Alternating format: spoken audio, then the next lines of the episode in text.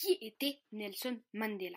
Nelson Mandela, né Ruyelala Mandela, est né le 18 juillet 1918 à Mvezo, dans la province du Cap, en Afrique du Sud. Dans ce pays, à l'époque, beaucoup de règles de séparation étaient imposées entre les Blancs et les Noirs. Cela s'appelait l'apartheid. Les Noirs ne pouvaient pas aller dans les mêmes parcs ni les mêmes magasins que les Blancs.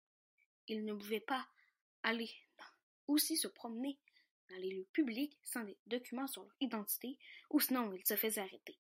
Lors de sa première journée d'école, Ruyala reçoit alors de son institutrice le nom anglais Nelson, qu'il va garder au cours de toutes les années de sa vie.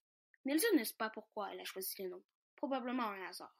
Quelques années plus tard, en 1943, Nelson Mandela rejoint l'ANC, le Congrès national africain, un parti créé pour défendre les droits des Noirs.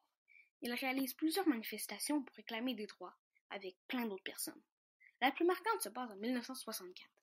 Les manifestants veulent abolir les droits qu'ils considèrent injustes, soit l'apartheid au complet.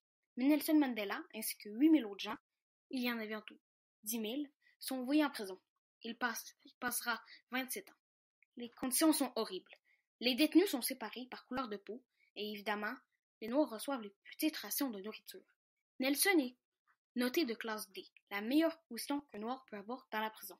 Il reçoit, par conséquent, une lettre et une visite tous les six mois. Ça fait peu. Et ce n'est pas tout.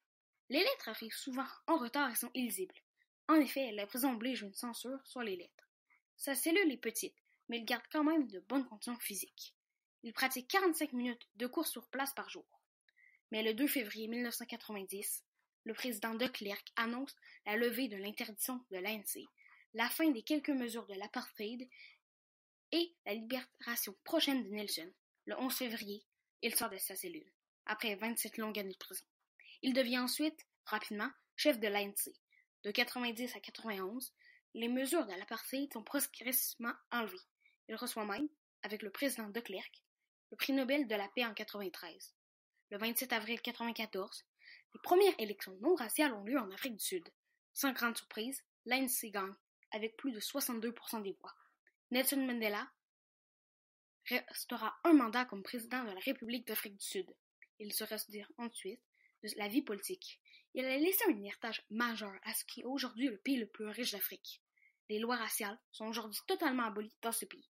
Il meurt le 5 décembre 2013 à cause de problèmes provenant de sa maltraitance durant ses 27 années de prison.